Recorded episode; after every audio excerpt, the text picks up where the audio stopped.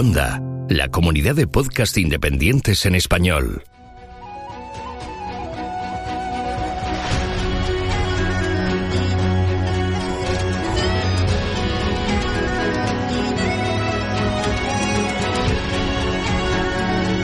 Estás escuchando Geocastaway, el podcast de geología y ciencias de la Tierra.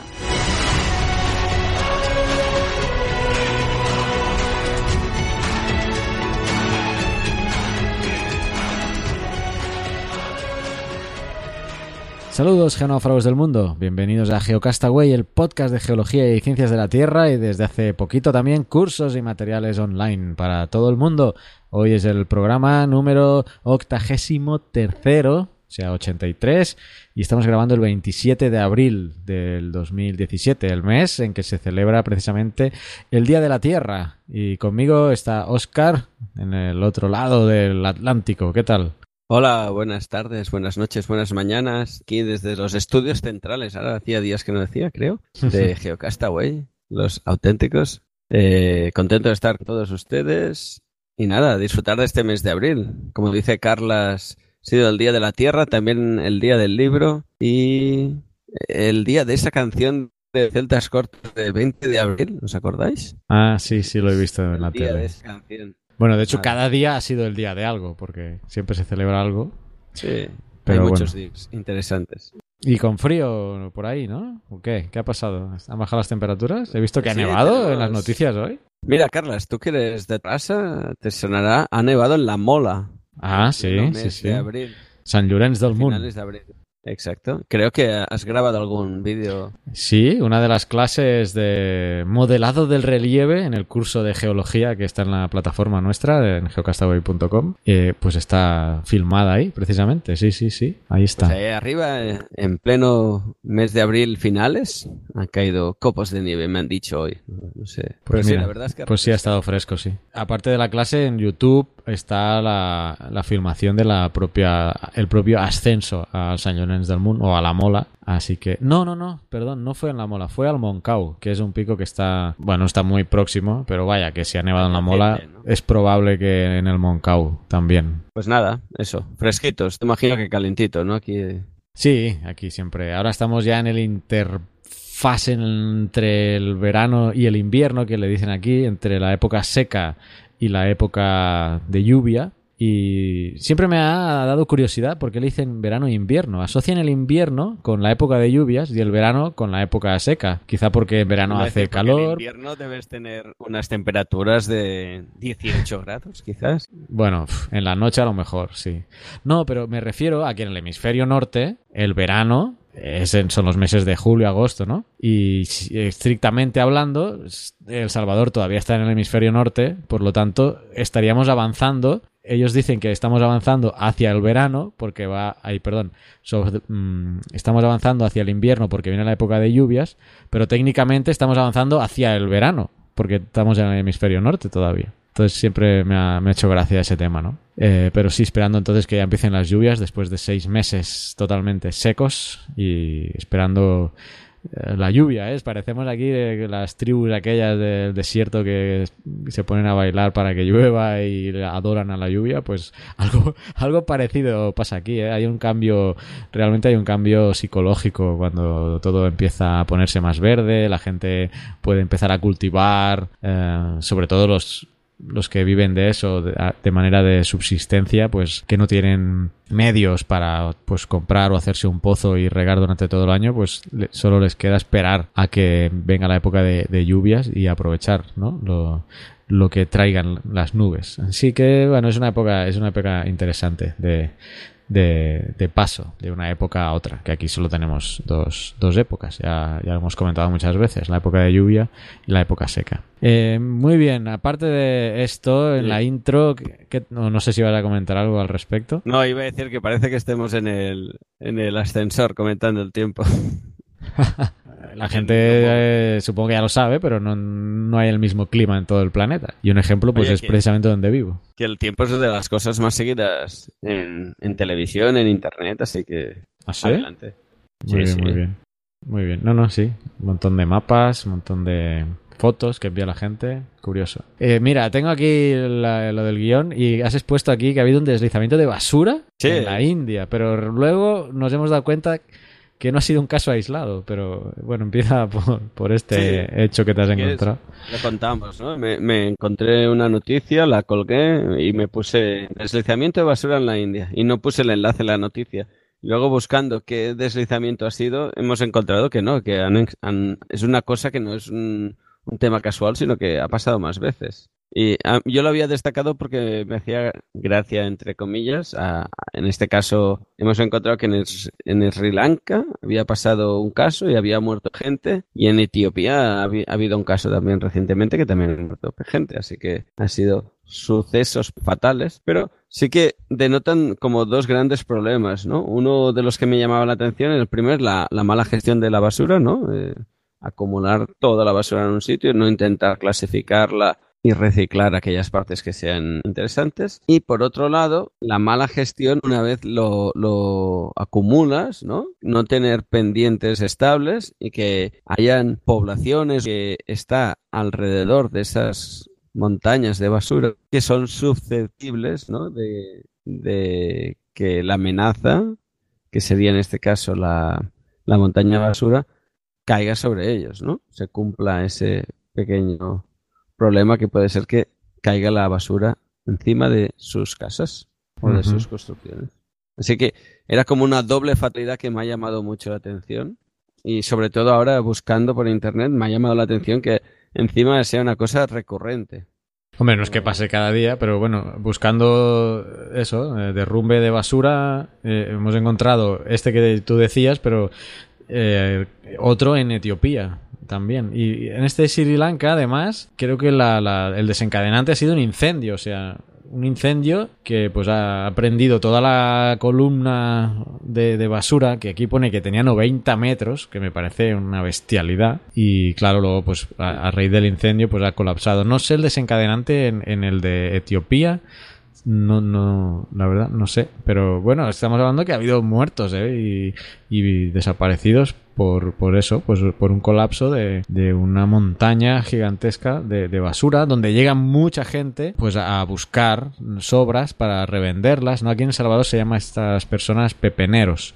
Son los pepeneros en El Salvador, supongo que tendrá otro nombre en otros lugares y la RAE tendrá el propio oficial, ¿no? Pero bueno, eh, estos lugares acumulan, sí, cierto, una cantidad de gente bastante grande en busca de, cosas que puedan reusar, revender, etcétera. Y si además le sumas que hay viviendas ya también eh, muy informales a, los lados, pues, pues son focos de riesgo eh, importantísimos. Sí, sí, sobre todo a mí lo que me llama la atención es eso, ¿no? Que se llegue a acumular tanta basura en un sitio concreto, que no haya una buena gestión del residuo y luego las la gente que trabaja informalmente y que vive informalmente alrededor del, del vertedero, pues que pueda sufrir esa amenaza, ¿no?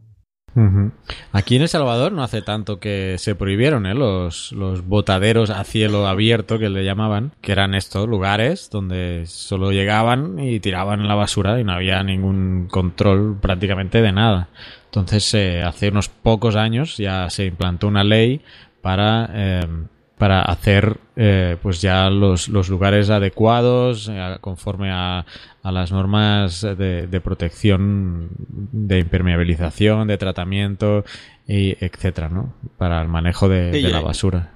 Yo iba a remarcar sobre todo eso, la impermeabilización, porque si no, todos los li- lixiviados, todas los a- las aguas que se acumulan de, de la, del filtrado de la basura misma acaban penetrando en el suelo si no lo tienes bien aislado. Así que el residuo no puede ser un sitio donde lo dejas y ya está y luego tapas, sino que tiene que tener una preparación, tiene que tener una gestión, se tiene que ir. Comentas que el de Sri Lanka había un incendio, eh, se acumula metano, son zonas donde la acumulación de basura puede producir metano, se tiene que ir liberando ese gas y no se pueden encontrar bolsas de gas dentro del mismo yacimiento, ¿no? Por decirlo de una manera. Sí, sí. Que no te extrañe que esa haya sido la causa principal del incendio ahí, que obviamente todo esa... Así. Acumulación. Tiene que ser una cosa eh, que tenga una gestión, no puede ser un sitio donde se acumulan. Y, ah, y hasta no hace mucho, incluso aquí en la península ibérica, había zonas donde aún habían vertederos, ponle hace 10 años quizás, que aún se tiraban las basuras por acumulación y ya está, sin demasiado filtraje. Hoy en día, por eso, con suerte, vamos cambiando y se va consiguiendo una mejor gestión del residuo. Pero eso es un tema a tener en cuenta. Y sobre todo, está claro, no puedes tener vert- vertientes inestables, ¿no? Para, para esos, esos residuos. Sí. Bueno, no estoy muy familiarizado con los rellenos sanitarios que le dicen aquí en El Salvador, pero eh, me tocó su- eh, me tocó un litigio que había aquí en una comunidad cuando estaba en la ONG. Eh, fue un problema y muy importante porque iban a construir un relleno, digamos, con todas las medidas, en teoría, pero la comunidad que vivía cerca de donde iba a ir este relleno sanitario se puso totalmente en contra. Entonces tuvieron que buscar mediadores, eh, nos buscaron a nosotros como ONG, una universidad del país y vino una técnica de la EPA de Estados Unidos, mm, de la Agencia de Protección Medioambiental de Estados Unidos, para hacer una evaluación de- del lugar y, bueno, estuve un poco metido yo también ahí y aprendí, aprendí un poco el tema de, rellenos, ¿no?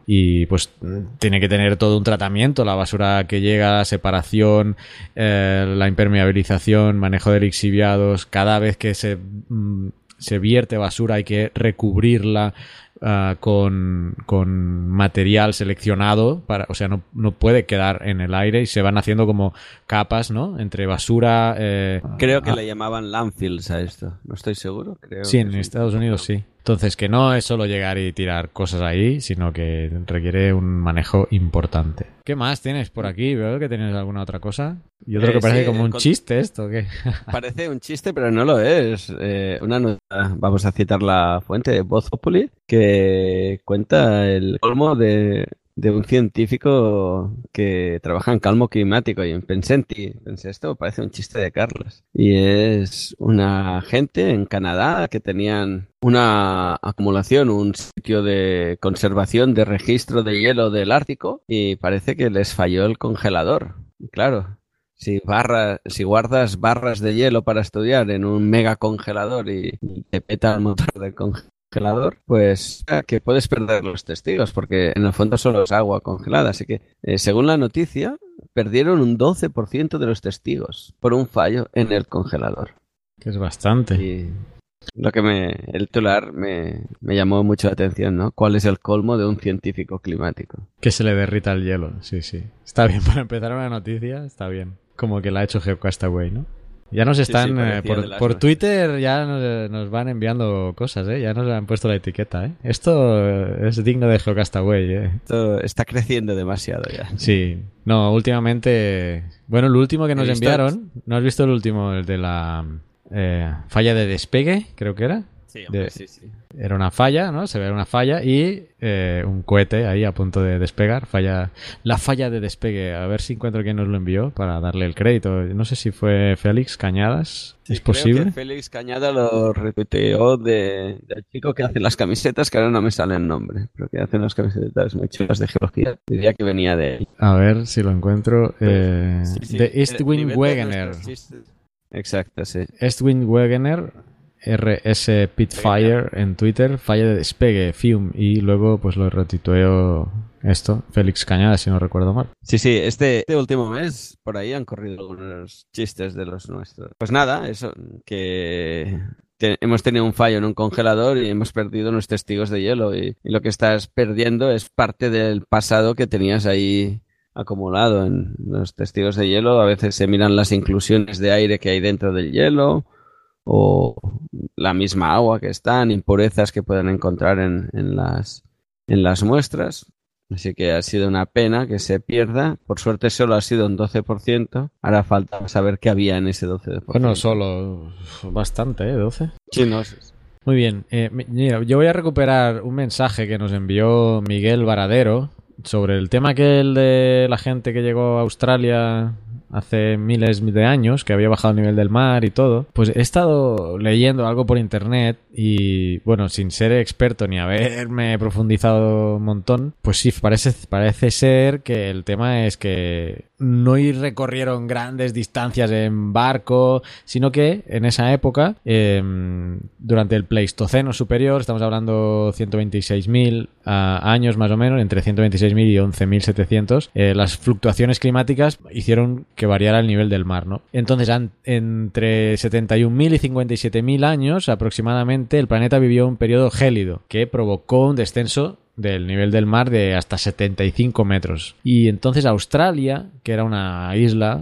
de las más grandes del mundo en aquel momento, pues quedó como digamos como conectada con las actuales islas de Nueva Guinea y Tasmania a través de algunas tierras emergidas eh, formando lo que pues se conoce como Sunda que es todo es todo toda una porción de tierra que en esa época quedó quedó, quedó al descubierto. Entonces es probable que eh, pues hubiera migraciones siguiendo, digamos, esta ruta, ¿no? Eh, desde el norte a, sur, lo que, como digo, pues Nueva Guinea y todo toda esta zona, pues pudieran llegar hasta Australia. No sé los detalles ya que comentaba Miguel en el, en el correo, pero, pero bueno, que esto lo estoy leyendo, por cierto, de una página de antropología, antropohistoria.com, y ahí pues sí mencionan, mencionan este tema, ¿no? Entonces dice que allí, en una región que ningún ser humano había pisado nunca, pues cientos de miles de años de evolución, habían dado lugar al desarrollo de grandes y extraordinarias especies animales. Y nada, el tema este de Sunda, que yo no lo había oído mencionar nunca, por cierto. Yo sí que quería comentar, y a raíz de esto, y para la audiencia que a veces pregunta estos temas, sí que explicar que el nivel del mar no es una cosa estática que hemos tenido siempre, sino que va fluctuando en función de condiciones climáticas. Y es muy habitual tener regresiones que se dice cuando el mar se va para atrás, cuando baja el nivel del mar, o transgresiones, que es cuando el nivel del mar sube y inunda zonas que antes no habían sido eh, existentes de agua, ¿no? Eran terrestres y pasan a ser medios acuáticos. Esto se ve mucho, por ejemplo, cuando ves eh, en una montaña, ves arcillas rojas que tendemos, bueno, se interpretan como materiales terrestres porque al ser rojas están oxidadas. Y luego tenemos calcáreas bien definidas, macizas, así bien blanquitas, ¿no? Cuando ves un, un paisaje que la parte de abajo es roja y la de arriba es blanca y no ha habido ninguna tectónica por allá que nos lo hayan eh, girado o mezclado, eh, eso nos está mostrando que antes era una zona terrestre que luego ha sido invadido por el mar. Sería, como dice, en, momentos fríos que se congela más el agua y se acumula más agua en ciertos puntos, eh, puede ser que baje el nivel del mar y en periodos cálidos esa agua se funde y pasa a subir el nivel del mar. Una de por ejemplo, uno de los casos típicos es lo que está pasando ahora con el, las proyecciones de cambio climático que se hablan, que dicen si va a subir tantos metros o centímetros el nivel del mar, ¿no? Pues estaríamos en una fase donde estamos perdiendo agua que está acumulada en un sitio y que está pasando a, pasar a líquida, ¿no? A pasar a mar. No sé si lo he explicado muy bien, pero... Sí, sí. Perfecto. No, pondré el link de este artículo de Antropohistoria en el, en el post para que podáis acceder a él y porque el, el post es bastante extenso, incluso habla del primer fósil de humano que se descubre en, en el tiempo, digamos, en, en Australia, que data de 61.000 años, que es el hombre de Mungo, y bueno, habla también de la controversia que ha generado este descubrimiento por la datación, etcétera. Está bastante interesante y bueno, espero a ver si le ayuda también a, Miguel eh, Varadero en, la pregunta que nos hacía el, el, mes pasado. Para ir terminando la intro, tenemos que mencionar algo muy importante que va a pasar el día 6 y 7 de mayo de, bueno, en, tema de geología, y es que va a ser el Geolodía, que es un día específico donde eh, podéis visitar eh, afloramientos y lugares mm, geológicos eh, en España de interés geológico importante con la participación de expertos que os expliquen y que os enseñen cómo se ha formado tal zona o, qué, o las características del lugar, ¿no? Entonces estaba contando aquí cuántas, eh, cuántos lugares en España y fuera de España, porque está Andorra también participando, y he contado 52 propuestas mmm, para el Geolodía. Así que eh, lo mejor que podéis hacer es ir a, ir a, la página de la Sociedad Geológica de España, sociedadgeológica.es, y ahí buscáis la sección de geología. Igual os voy a poner el link directamente para que vayáis a, a ver mm, pues en vuestra provincia si hacen algún, algún tema. Eh, ¿Quién nos decía antes que dijéramos de que mencionáramos, ¿no? Eh, sobre sí, Guadalajara no, en concreto. Nos lo decimos, ¿no? Sí, eh, Ángel, un compañero nuestro, nos decía que eh, anunciáramos o que comentáramos que este año en, en, la, en el Geología de Guadalajara, pues que será muy chulo y que que la gente que sea de esa zona que se anime a ir ahí porque valdrá la pena. Igualmente los que no seáis de Guadalajara, mirar en vuestro municipio o en vuestra zona, en vuestra comunidad, eh, qué tipo de, de, salidas hay seguro que os interesa y os las recomendamos mucho porque realmente es ver el paisaje, ver nuestro entorno desde una óptica diferente que es la, óptima, la óptica geológica. Uh -huh. En Guadalajara, por ejemplo, van a ver los cañones sin balas y ríos sin agua, un gallo poco conocido. En Morenilla, el domingo 7 de mayo, y aquí bueno, están los contactos y quien organiza, en este caso el ICME y el Ayuntamiento de Morenilla. No sé si... A ver, dime una provincia, a ver, así, a ver si hay algo en esa provincia, al azar, o sea, improvisando. Ay, qué nervios, las provincias de España. ¿Y si fallo? ¿Sabes? Una provincia. Bueno, a Coruña, a ver, Coruña que está. Vale, iba decir, yo iba a decir Badajoz, pero bueno. Vale, luego miramos Badajoz. No, porque creo que en La Coruña debe estar Marisa por ahí. Entonces, a ver, van a ver, por ahí tienen Serra de es, Forgoselo. Que has ido a buscar el de Marisa, eso. Bueno, por ejemplo, está... en Madrid también debe haber. A ver, Madrid. Está trocado el concurso. Madrid, Patrimonio Geológico y Geología de la Sierra. Barrueco y alrededores, sábado 6 de mayo. Como hay 52 no puedo decirlos todos, pero no, bueno, está, incluso está Ceuta. En, Ce en Ceuta exacto, sí. sí, sí. Está Ceuta también, Melilla no creo, pero Ceuta sí me he fijado que... No, Melilla no. Pero en Ceuta había uno y incluso en Andorra, ¿eh? En Andorra, a ver qué van a, ver, a tener por Andorra. Si hay algún oyente en Andorra, escribidnos. Nos, si nos escucháis desde Andorra, escribidnos. Zona Patrimonio Cultural de la Humanidad del Madriu Perafita Claró. ¿no? Esto debe ser, bueno, como está encrastada ahí, incrustada en los Pirineos, seguro que es una bonita salida. Bueno, pues eso, en Andorra, Ceuta, Murcia, Asturias, Vizcaya, Guipúzcoa, Álava, La Rioja, en Menorca, eh, Mallorca, Pontevedra, Ourense, Lugo, A Coruña, Cáceres, Badajoz, Valencia, Castellón, Alicante, Navarra, Madrid, Tarragona, Lérida, Girona, Barcelona, Zamora, Valladolid, Soria, Segovia, Salamanca, Palencia, León, Burgos, Ávila, Toledo, Guadalajara, Cuenca, Ciudad Real, Albacete, Cantabria, El Hierro, Lanzarote, Zaragoza, Teruel, Huesca, Sevilla, Málaga, Jaén, Huelva, Córdoba, Granada, Cádiz y Almería. En todas estas provincias hay algún evento del Geolodía el 6 o el 7 de mayo, ¿vale? Y sí, os dejaremos el link y ahí hay links incluso ya en la página, os llevan a la propia página del evento para que veáis todos los detalles, o sea que está muy bien montado todo ah, y esperamos que si vais a un geolodía, porque esto ya el mes que viene ya va a ser, entonces para el siguiente mensual, ¿qué tenemos que hacer, Oscar? Hagamos algo, esto no lo habíamos hablado, pero que la gente nos envíe cosas de, del geolodía al que vayan, ¿no? Exacto, sí, si nos quieren contar alguna cosa o, remarcar o si les ha gustado mucho o algo, pues que lo comenten igualmente nosotros intentaremos estar pendientes el día de los geolodías y desde las redes dar apoyo a toda la iniciativa. Uh -huh. Si hacen fotos, no sé, lo mejor que por Twitter quizás, que nos hagan un hashtag. A ver, invento de un hashtag. Que me das más miedo. A ver, invento de lo va. Pero seguro que habrá el Geolodía 17, ¿no? Sí. Pues, hashtag pues Geolodía 17. Hashtag. Está ya funcionando a tope, ¿no? a tope. Incluso Geología, a ver quién lo usa. Colegio de Geólogos, excursión. O sea, el Colegio de Geólogos está usando Geología 17, todo junto. Así que nos ponéis con copia en arroba geocastaway. Muy bien. Creo que está toda la intro dicha, ¿no, Oscar? Sí, ya hemos hablado suficiente, ¿no? Que hablen los otros. Muy bien. Pues que sigamos. Hablen las piedras, ¿no? Que hablen las piedras. ¿Eso era una canción o te la acabas de inventar? No, me ha venido a la cabeza, pero he pensado que era bonito. Sí, sí, me ha quedado bien. No podemos acabar mejor la intro.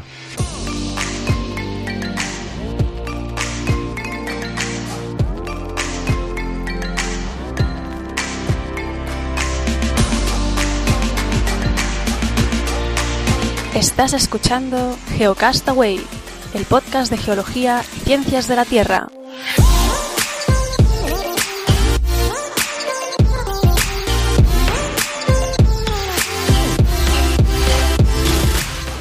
Paleontología con Fernanda Castaño. Hola amigos de GeoCastaway, soy Far Castaño. Adelantándome a la Comic Con Argentina y a la Feria del Libro, les voy a hablar del infame Dinosaur Island. Si son fanáticos de Batman, y asumo que lo son, seguramente habrán visto que en la sala de trofeos de la Baticueva existe un T-Rex animatrónico. Este dinosaurio es un souvenir de una aventura de Batman de la Era Dorada, exactamente es el número 35 y fue publicado en 1946. La historia sigue a un hombre de negocios que invierte en la creación de un parque temático con dinosaurios robots y hombres de las cavernas. Bueno, acá ya tenemos un problema, porque la visión de dinosaurios no avianos conviviendo con hombres de las cavernas es una versión distorsionada de la realidad y perpetuada en los medios, incluso hasta la actualidad. Salvemos ese obstáculo y prosigamos. Este pre-Jurassic Park debía ser testeado primero, y el hombre de negocios le pide a Batman y Robin que participen en un simulacro de cacería. Pero por supuesto el villano de turno hace de las suyas y convierte al parque en una trampa mortal para el dúo dinámico. Una escena memorable es Robin utilizando alas de un pterodáctilo para salvar a Batman. Por supuesto, nuestros héroes derrotan al villano y el T-Rex pasa a ser uno de los trofeos más populares de la Baticueva. Esta versión de la Dinosaur Island o Isla de los Dinosaurios vuelve a sufrir una nueva y definitiva transformación en los 60, y en la saga Star Spangler World Story, en el número 90, hace una aparición como una isla en medio del Pacífico en la que quedan varados soldados americanos en medio del fragor de la Segunda Guerra Mundial. Esta versión está inspirada en La isla que el tiempo olvidó, escrita por Edgar Rice Burroughs, el autor de Tarzán.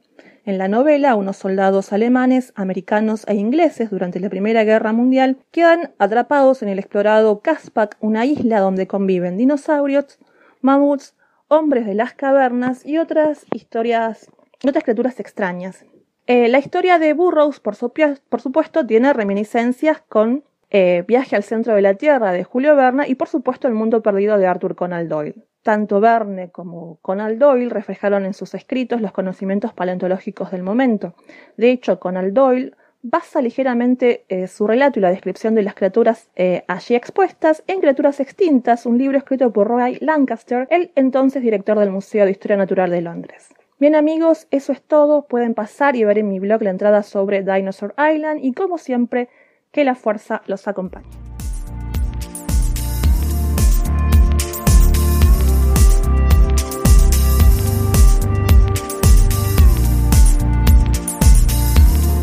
¿Qué? ¿Una piedra voladora? ¡Llama a un geólogo!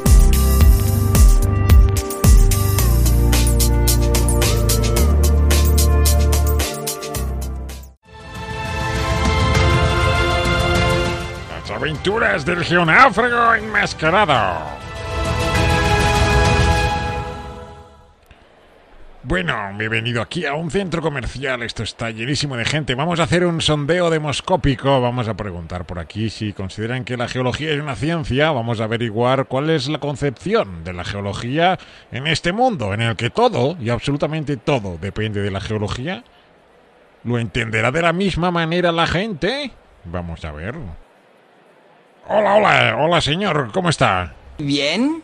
Mire, ando por aquí averiguando sobre la geología y qué opina la gente. ¿Usted qué opina de la geología? La geología es la Kardashian de las ciencias. ¿La Kardashian? Eh, ¿de, qué, ¿De qué me está hablando? ¿Puede ser un poquito más claro? No sé de qué me está hablando de Kardashian. ¡La geología no es una ciencia real! Este, leche, sí, eso, eso ha sido bastante claro. Mi- mire, ve este martillo de geólogo que tengo aquí. Mire, acérquese, acérquese un poquito, un poquito más, un poquito más.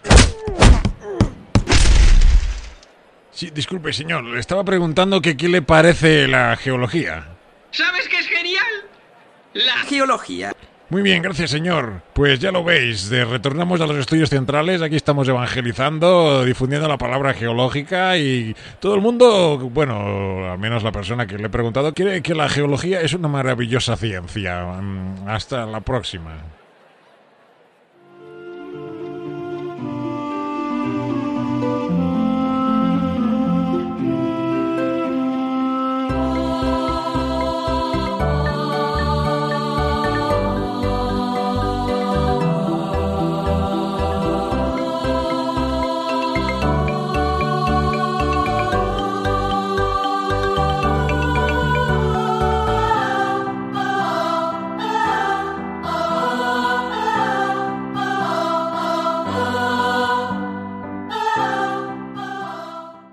Exploración espacial por Naum Chazarra. Hola a todos. El Curiosity se ha movido algo más de 200 metros a lo largo del mes de abril. Ha investigado numerosos afloramientos rocosos con diversos instrumentos, así como recabar datos meteorológicos con su estación REMS, incluyendo pequeños vídeos para observar el movimiento de las nubes.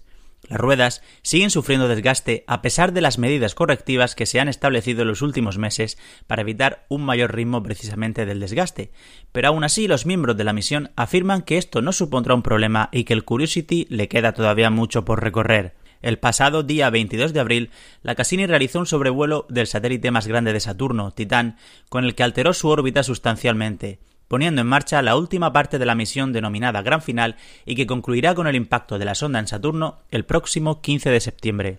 La Cassini ha sido una de las misiones más exitosas en cuanto a geología planetaria se refiere, ya que permitió cambiar radicalmente nuestra visión sobre alguno de los satélites de Saturno, descubriendo actividad geológica en Encélado, ríos y lagos de hidrocarburos en Titán, o que el sistema de anillos de Saturno es dinámico y es moldeado continuamente por alguna de sus lunas.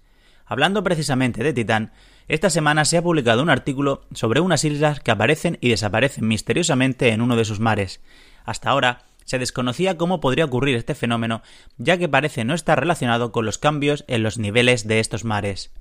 Un grupo de investigadores franceses y mexicanos ha desarrollado un modelo informático que simula las condiciones en estos mares, con el que afirman que en realidad estas islas son el burbujeo de gas nitrógeno que al ser observado por el radar refleja muy bien las ondas de radio, dando la apariencia de islas, ya que en luz visible debido a la opacidad de la atmósfera de Titán no son visibles estas. Un poco más cerca toca el turno de Ceres, hogar de la misión Dawn en los últimos años, y es que se han descubierto distintos tipos de deslizamientos en su superficie, cuya formación sugiere la presencia de una gran cantidad de hielo de agua bajo la superficie. Deslizamientos de este tipo han sido hasta el momento únicamente observados en la Tierra y en Marte. Además, los científicos sospechan que Ceres tiene una atmósfera muy débil e intermitente. Según un nuevo estudio publicado, esta atmósfera estaría relacionada con la actividad solar más que con la proximidad de Ceres al Sol.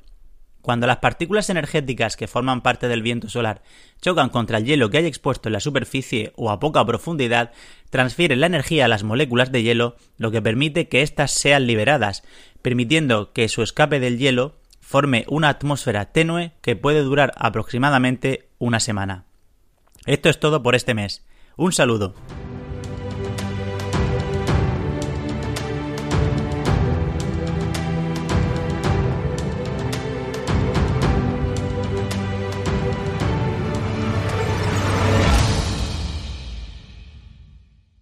Petrología y Geoquímica por Pedro Castiñeiras. Repasando los temas que he tratado en mi sección, he comprobado que yo os he presentado algunos tipos de rocas que son especialmente raros.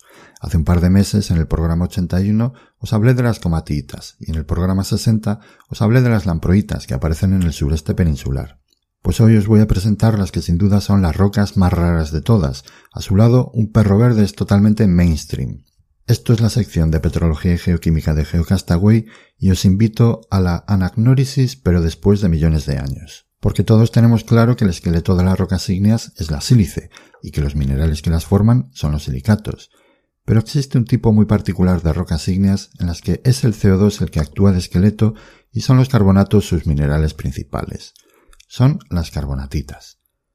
Son tan inusuales que se discutió durante mucho tiempo si eran realmente de origen Afortunadamente, el actualismo ha venido en nuestra ayuda y nos ha dado la oportunidad de observar un volcán de carbonatitas actual, el Oldonio Lengai, situado en el Valle del Rift, en Tanzania.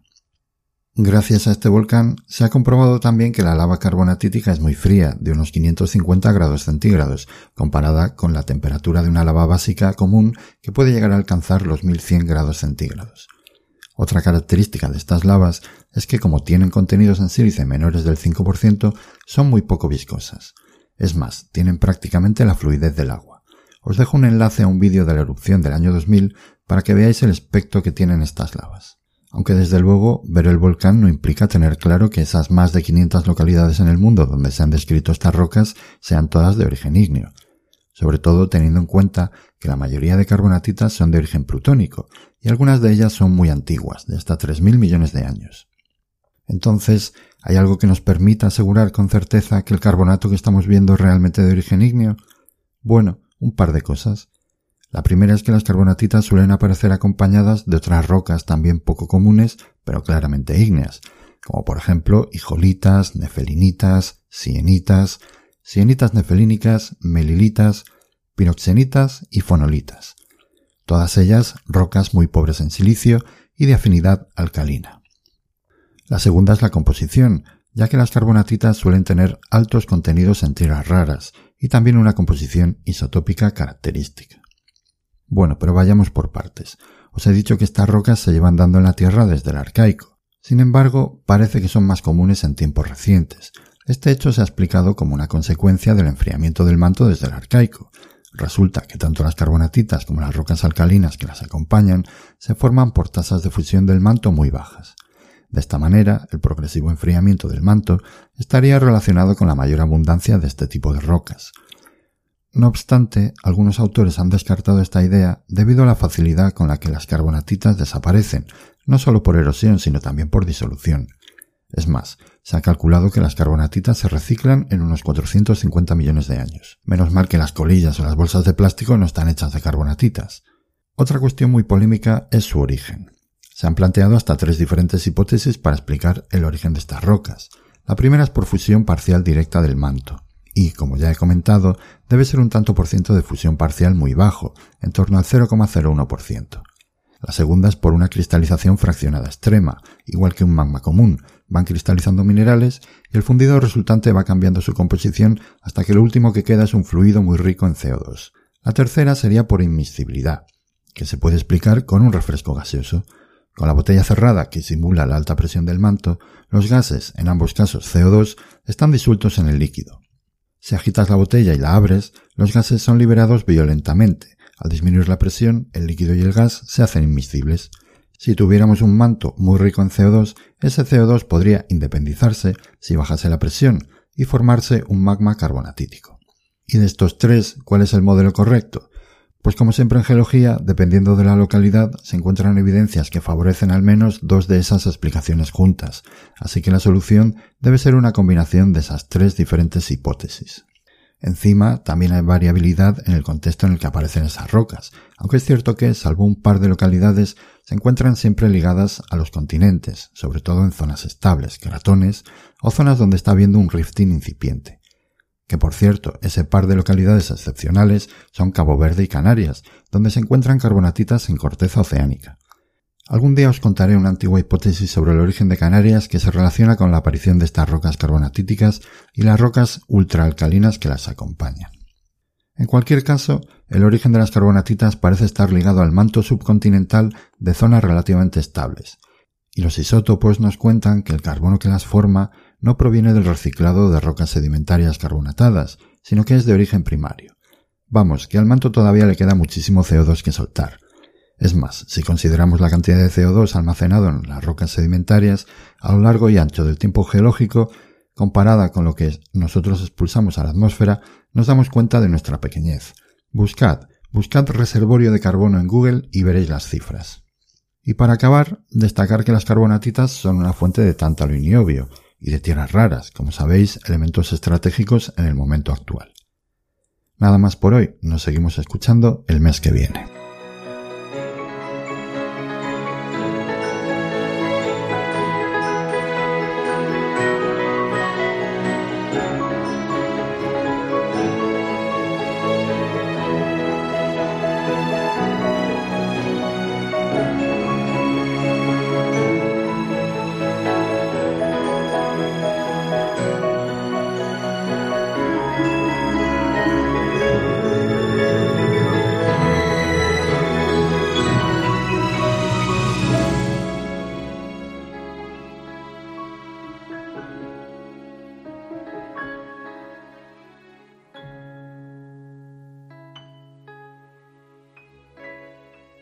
Pues bueno, geonáufragos, ya vamos avanzando en nuestro programa, ya se acerca el final. Y como siempre vamos a hacer un, primero un repaso de nuestras redes sociales, nuestros seguidores y seguidoras en las redes que nos inundan cada día más. Y empezaremos por nuestro amigo Twitter, tenemos 3.226 seguidores. Que nos encanta que nos sigáis por ahí. ¿Qué más tenemos? Los amigos de Facebook. Nos dicen que tenemos 1080 personas a las que les gusta este sitio. Les gusta esto, lo que hacemos nosotros. Tenemos nuestro amigo de Google Plus, que antes le hacía la broma a Carlas que podría entrar en la, en la sección de Fernanda como paleontología de la red, ¿no? Porque tengo la sensación que esto está más muerto que yo que sé, pero bueno. 49 followers. Ahí, 49 followers. Bueno, pero nosotros public seguimos publicando ahí, ¿eh? Ahí estamos, sí. ¿Qué más? Tenemos LinkedIn, que no estamos seguros, pero creemos que tenemos 18 followers en esta red social de LinkedIn. Luego tenemos nuestros youtubers, que ya hemos ascendido a 796 personas que nos siguen en YouTube. Este año es el año de YouTube, ¿eh? Tiene- tenemos que Este llegar a mil antes de final de año. Yo, ¿Crees que será asumible? No Vamos, sé. Chicos, chicas, va, suscribiros a YouTube, ¿eh? que estamos subiendo vídeos muy, muy bonitos. Tenemos nuestros amigos de Evox, que también tenemos 39 likes ahí. Así que hasta aquí nuestro repaso de las redes sociales tradicionales y aparte tenemos nuestros amigos en Telegram, que sí, ¿por qué no? Es una red social también. Tenemos 30 seguidores a día de hoy de nuestro canal de Telegram. Y una pregunta técnica, ya sé que me, me estoy saliendo ahora, pero eh, es- ¿se puede hacer de que de alguna manera nuestros seguidores envíen audios, notas de audios a través de Telegram, eh, de alguna manera, en algún grupo, en algún...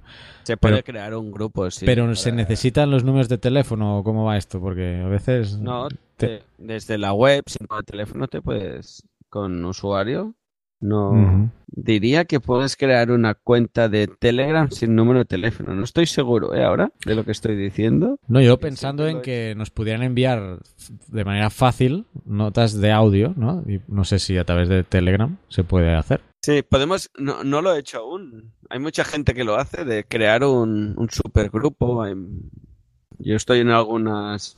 En algunos supergrupos, por ejemplo. Y ahí se pueden enviar ahora. notas de audio. Nues- nuestros amigos de Musega La Poma, por ejemplo, un podcast de, de temas de ordenadores y tecnología bastante ligado con la gente de Apple, pues tienen un supergrupo con muchos, muchos, in- 276 miembros dentro del grupo. Y allá van charlando, van opinando, van enviando cosas. Se puede crear un supergrupo, sí, no hay problema. Vale, bueno, inténtalo. Pero a ver, ¿y cómo accedería yo a ese grupo? Bueno, es igual, lo vemos fuera, ¿no? Pero pues ahora estoy en Telegram, grupo, estoy en la web de Telegram. Y aquí no puedo crear grupos yo.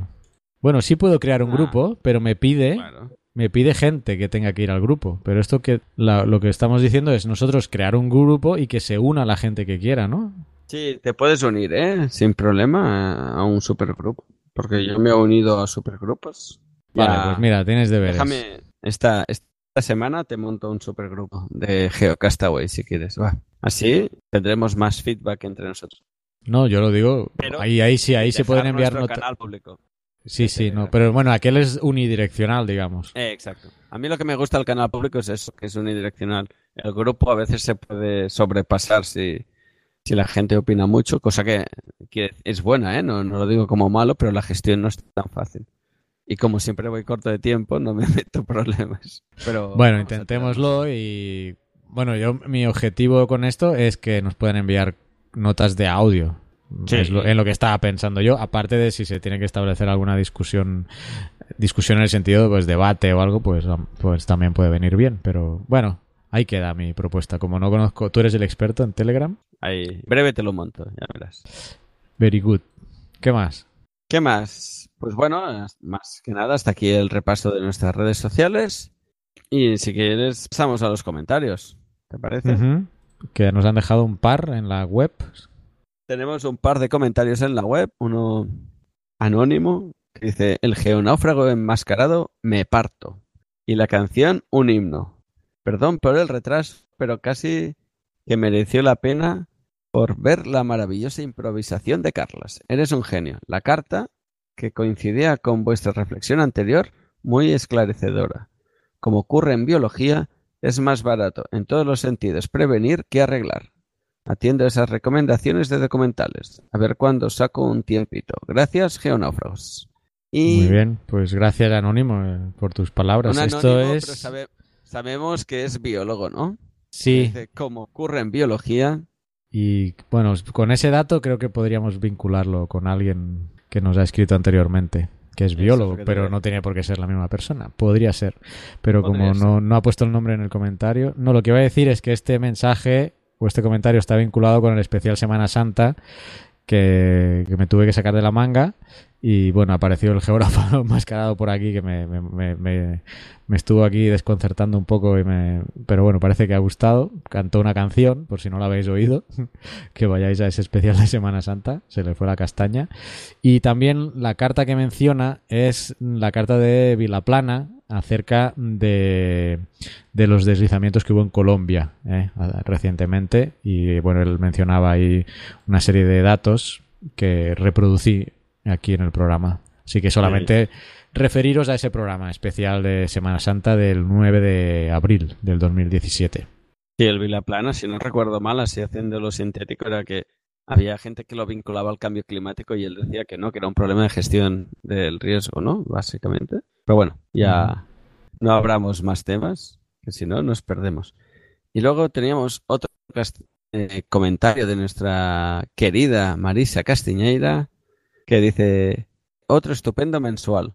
Aunque a veces no comentemos, aquí estamos disfrutando cada uno de vuestros audios. Aprovecho para dejaros aquí las felici- felicitaciones por vuestros cursos. El de iniciación a la geología lo estoy utilizando, así que muchas gracias. Mm, nada, gracias a ti por utilizarlo, que es lo que nos gusta, por eso hacemos los contenidos, ¿no, Carlos? Estupendo. Sí, sí, de eso se trata. Si lo podéis aprovechar en, en vuestras clases, pues y más que van a venir, ¿eh? ya estamos eh, estamos terminando el de ARGIS como complemento al de QGIS. Va a venir uno de ECRAS, ya voy avanzando. Y estamos ya eh, con Fernanda eh, sobre paleontología, ya estamos hablando con ella. Y Naun también nos va a hacer sobre astronomía. ¿eh? Y no van a ser uno, sino que en principio son varias temáticas sobre astronomía que aún nos va a estar ofreciendo en la plataforma. Así que, bueno, recordaros que todavía estáis a tiempo de suscribiros al 50% hasta el 15 de, mayo. Bueno, yo creo que es un, eh, es un buen... eh, es un buen precio, ¿no? 50% por todos los cursos que, que van a venir pues yo creo que vale, vale mucho la pena. ¿eh? Y, la idea es democratizar el tema de cursos sobre geología y ciencias de la Tierra, porque, bueno, a veces hay cursos ahí que tienen un precio estratosférico. Y la idea nuestra, pues, es llevarlos más a, a, a, algo que todo el mundo pueda, pueda acceder y pueda, pueda cursar, ¿no? Hay cursos muy, mucho más técnicos, pero como digo, pues van a haber otros eh, más, eh, más del día a día, ¿no? Como estos de astronomía o, bueno, una lista que me comprometo a, en uno de los siguientes semanales, eh, desglosar todos los cursos que están previstos para ver si os acabáis de, de, animar viendo lo que va a venir en el futuro. Pero ya en otro semanal lo, lo desgloso. ¿Qué más? ¿Algún pues... comentario más? No, ya, ya están cerrados aquí los comentarios. Bien, en la web ya están y voy a finalizar yo con dos emails que nos han llegado a nuestro correo, geocastaway.gmail.com. El primero es uno cortito, pero muy interesante, de Mario, Mario García, que nos pasa un, un link a, a un libro que nos podemos descargar gratuitamente, dice por si os interesa, un libro gratis. Y es un libro sobre eh, volcanismo eh, y que yo me lo he descargado porque, como sabéis, vivo muy cerca de un volcán. Eh, estoy a 11 kilómetros al sur de un volcán.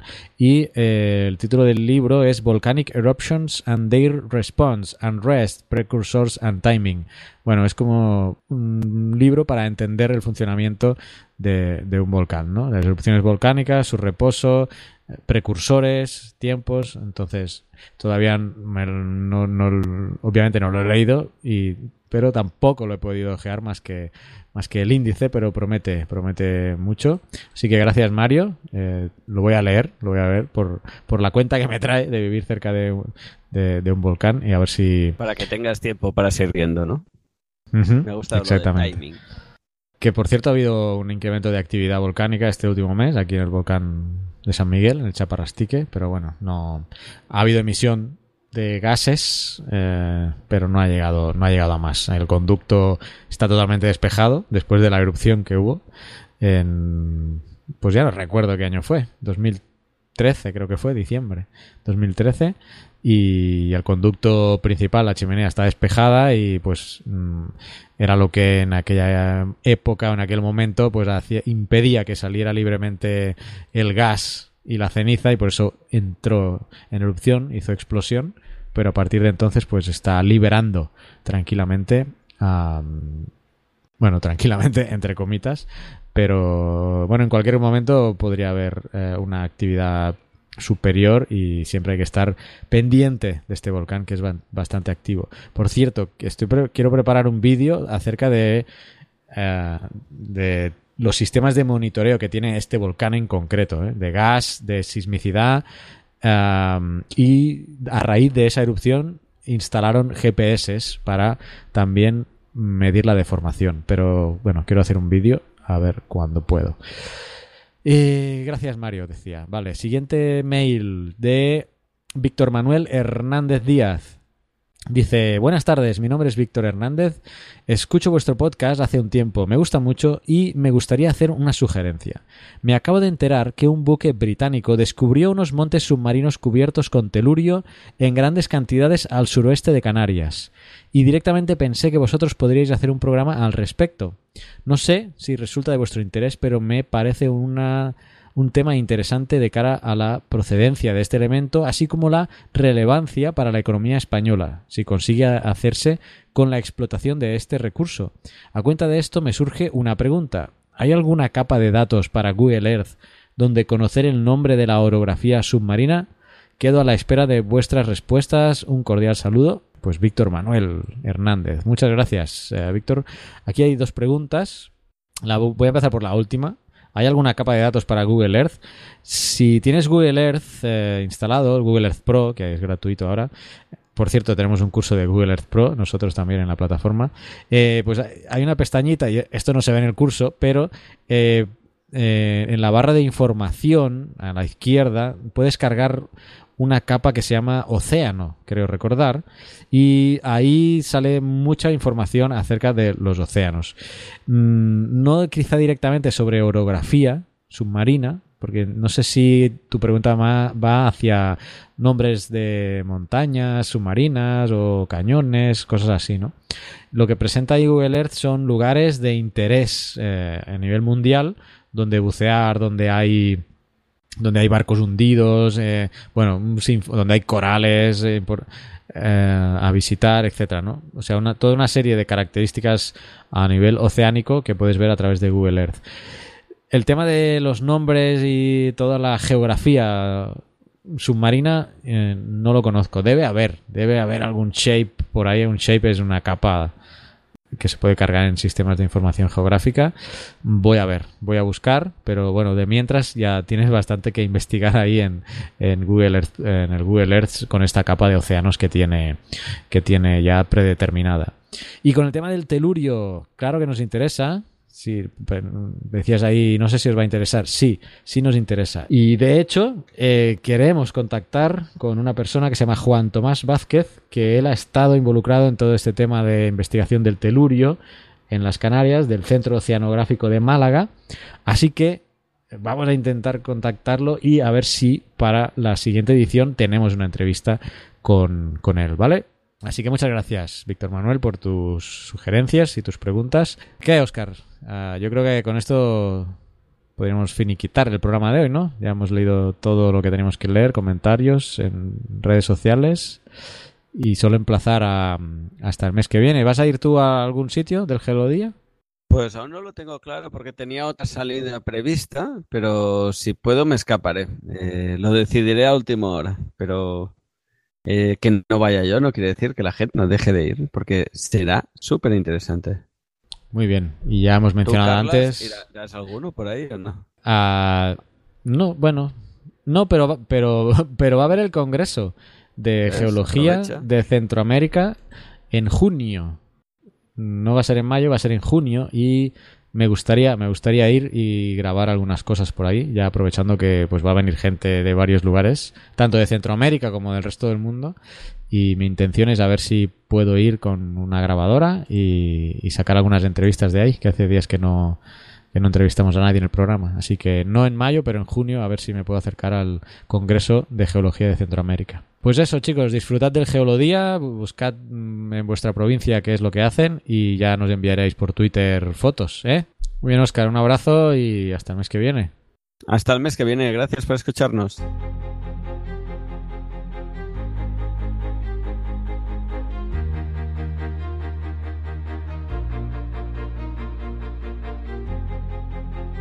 Envíanos tus comentarios, preguntas o sugerencias a geocastaway.gmail.com.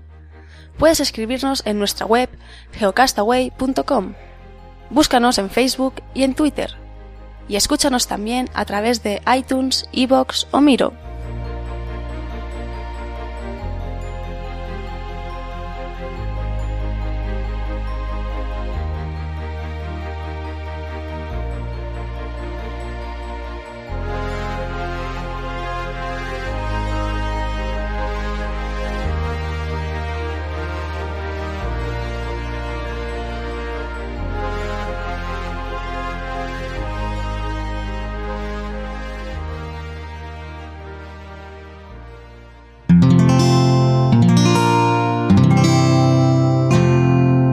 Puedes escuchar más capítulos de este podcast y de todos los que pertenecen a la comunidad Cuonda en cuonda.com.